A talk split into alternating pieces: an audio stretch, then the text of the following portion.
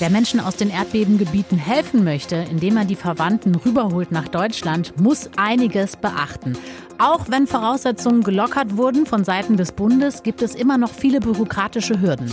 Deutschlandfunk Nova. Kurz und heute. Mit Jenny Gärtner. Ein Formular, Pass, Passfoto, Krankenversicherung, Verwandtschaftsnachweis, Erklärung der Verwandten in Deutschland. Das und mehr brauchen Leute, die gerade aus den Erdbebengebieten bei Verwandten in Deutschland unterkommen wollen. Einfach herkommen ist nicht, denn man braucht ein Visa und das aus beiden Ländern. Das gilt dann für drei Monate. Die Bundesregierung hat dieses Visaverfahren für die türkischen Betroffenen zwar schon vereinfacht und gesagt, ja, also die Anträge, wir wollen das Ganze innerhalb von fünf Tagen bearbeiten. Trotzdem können viele diese Voraussetzungen gar nicht erfüllen. Darüber habe ich vor der Sendung gesprochen mit Fatma Karayakortolo. Sie ist Vorsitzende des Flüchtlingsvereins Train for Hope in Dortmund. Und ich habe sie gefragt, jetzt hat der Bund ja zumindest für türkische Staatsangehörige einiges gelockert. Aber wie viel bringt das in der Praxis wirklich? Also meiner Einschätzung nach bringt das gar nichts. Wenn eine Verpflichtungserklärung abgegeben werden muss, wenn die Leute einen Pass haben müssen, dann sind das Hürden, die sowohl jetzt äh, sehr schwer sind umzusetzen, als auch in Zukunft schwer sind umzusetzen.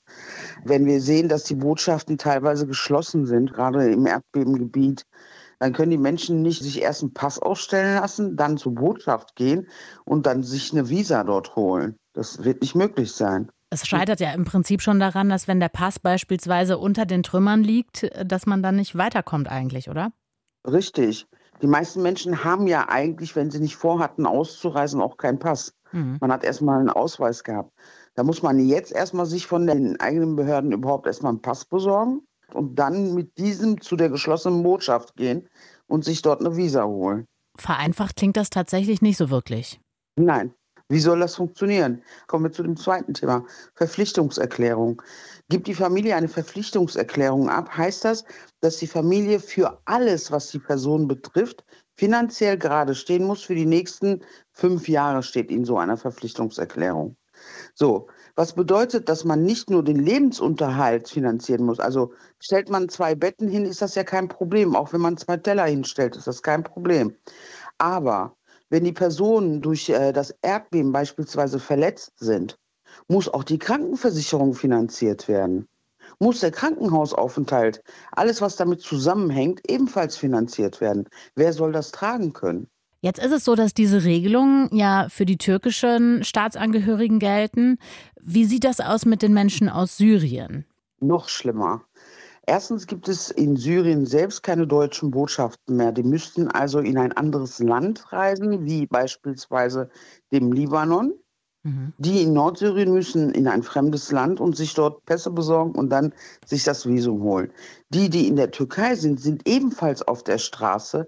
Die können sich doch jetzt im Nachgang gar keine Ausweise und Pässe erstellen lassen. Es wird vereinzelt einzelne Leute geben, die in der Türkei bereits auch schon die türkische Staatsbürgerschaft haben.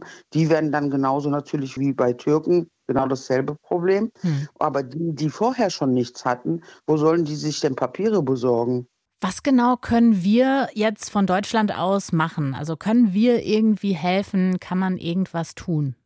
In der Theorie Nein, aber in der Praxis schon. Also wir haben jetzt im Rahmen unserer Möglichkeiten Spendenaufrufen gemacht.